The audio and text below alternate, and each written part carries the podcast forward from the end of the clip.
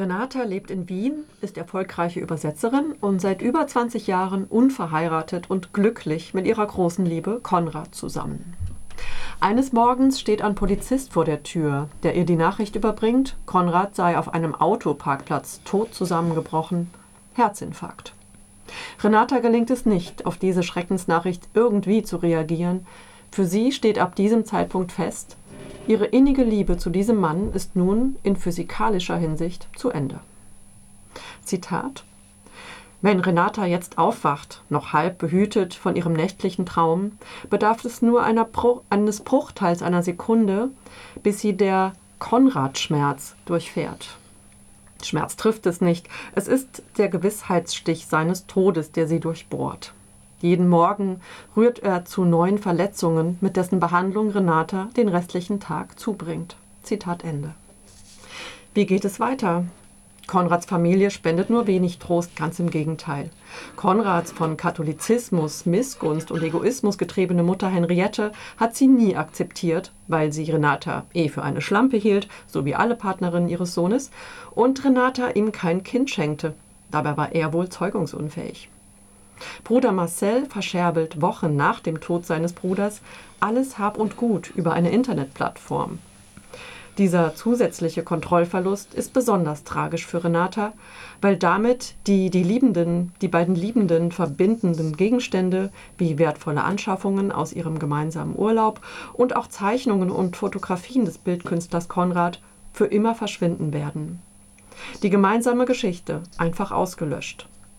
Ihr unkonventionelles, intellektuell freiheitliches Lebensmodell wird Renata dabei zum Verhängnis denn sie waren nicht verheiratet und das schon vor Jahren digital angefertigte Testament ist nichtig. Dass in diesem Strudel aus Ärger und Enttäuschung wenig Raum zum Trauern bleibt, leuchtet schnell ein. Renata ist zu sehr damit beschäftigt, den letzten Funken Würde zu bewahren. In Form von Rückzug und Isolation scheint vieles von ihr abzuperlen.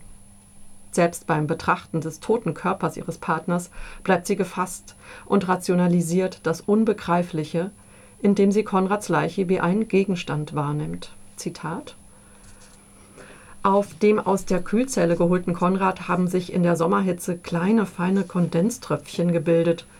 Konrad sieht aus, als liege er angezogen in der Sauna. Aber die Hand ist eiskalt und die Stirn, die Renata küsst, ist nur noch ein nasses, kaltes Etwas. Warum betrachten Menschen die Toten ein letztes Mal? Was glauben sie noch zu sehen, was sie nicht schon kannten? Konrads Körper ist längst nicht mehr die Summe all dessen, was er gemacht, gesehen, gehört, gefühlt oder gesprochen hat. Er ist, so wie er vor Renata liegt, auch nicht mehr die Summe seiner Erkenntnisse und seiner Lebensirrtümer. Seine Zellen haben aufgehört, sich zu erinnern. Das Feuer, denkt Renata, wird die Obduktionsnarben genauso fressen wie das Hemd, den Anzug, die Socken, die Gunda und Henriette ausgesucht haben. Zitat Ende. So sehr sie die neue Gegenwart verachtet, so sehr schwelgt sie umgekehrt in Erinnerungen an Urlaube, ihre geteilte Leidenschaft für italienisch-faschistische Architektur, an seine Liebesbekundungen und kleinen Gesten, die uns Leserinnen davon überzeugen sollen, dass es sich hier tatsächlich um eine sehr seltene und höchst romantische Variante der lebenslangen Liebe und auch sexuellen Begehrens handelt, nach dem Motto Liebe heißt in der Wiederholung Neues zu entdecken.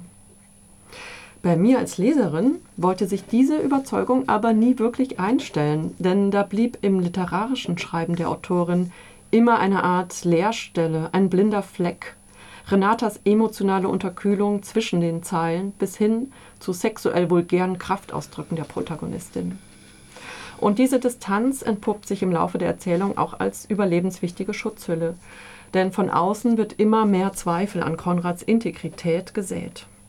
Am Ende muss Renata gar daran zweifeln, dass Konrad ihr immer treu war. Aber mehr will ich an dieser Stelle noch nicht verraten. Was die Autorin Sabine Gruber mir auch etwas zu klischeehaft beschreibt, sind Renatas Eskapismus und roboterhaftes Zurück ins Leben, wenn man ja weiterleben muss. Flirtversuche und neue Kontaktaufnahmen sind zum Scheitern verurteilt. Die Männer auf Tinder wirken maximal verzweifelt und lächerlich. So verzweifelt ist dann selbst die frisch gebackene Witwe nicht. Zitat. Vielleicht liegt es am iPhone-Format, sagt Renata. Dass sie an die Quartettspielkarten in ihrer Kindheit denken müsse, wenn sie Tinder aktiviere.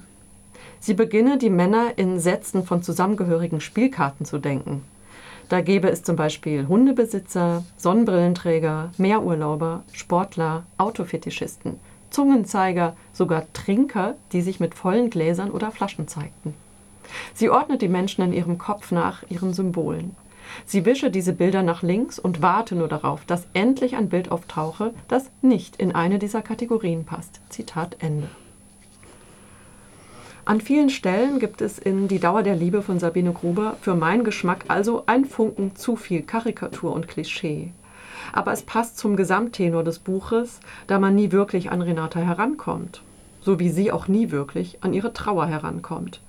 Entsprechend transportiert das Buch zu wenig die Würde, die der Tod eines geliebten Menschen in meinen Augen verdient hätte. Die Grenze zum übertrieben Pathetischen ist schnell überschritten, das ist schon klar, aber einen ehrlicheren und tieferen Blick in Renatas Seele, die schlichte, nackte, fast kindliche Traurigkeit, die ein Mensch in so einer Situation empfindet, hätte dem Roman sicher gut getan. Nun, die Dauer der Liebe ist ja, wie der Titel schon sagt, wenn überhaupt ein Buch über Liebe und nicht über Trauer. Ich habe vorgestellt von Sabine Gruber, Die Dauer der Liebe. Das Buch ist 2023 im CH Beck Verlag erschienen. Der Roman hat 250 Seiten und kostet 24 Euro.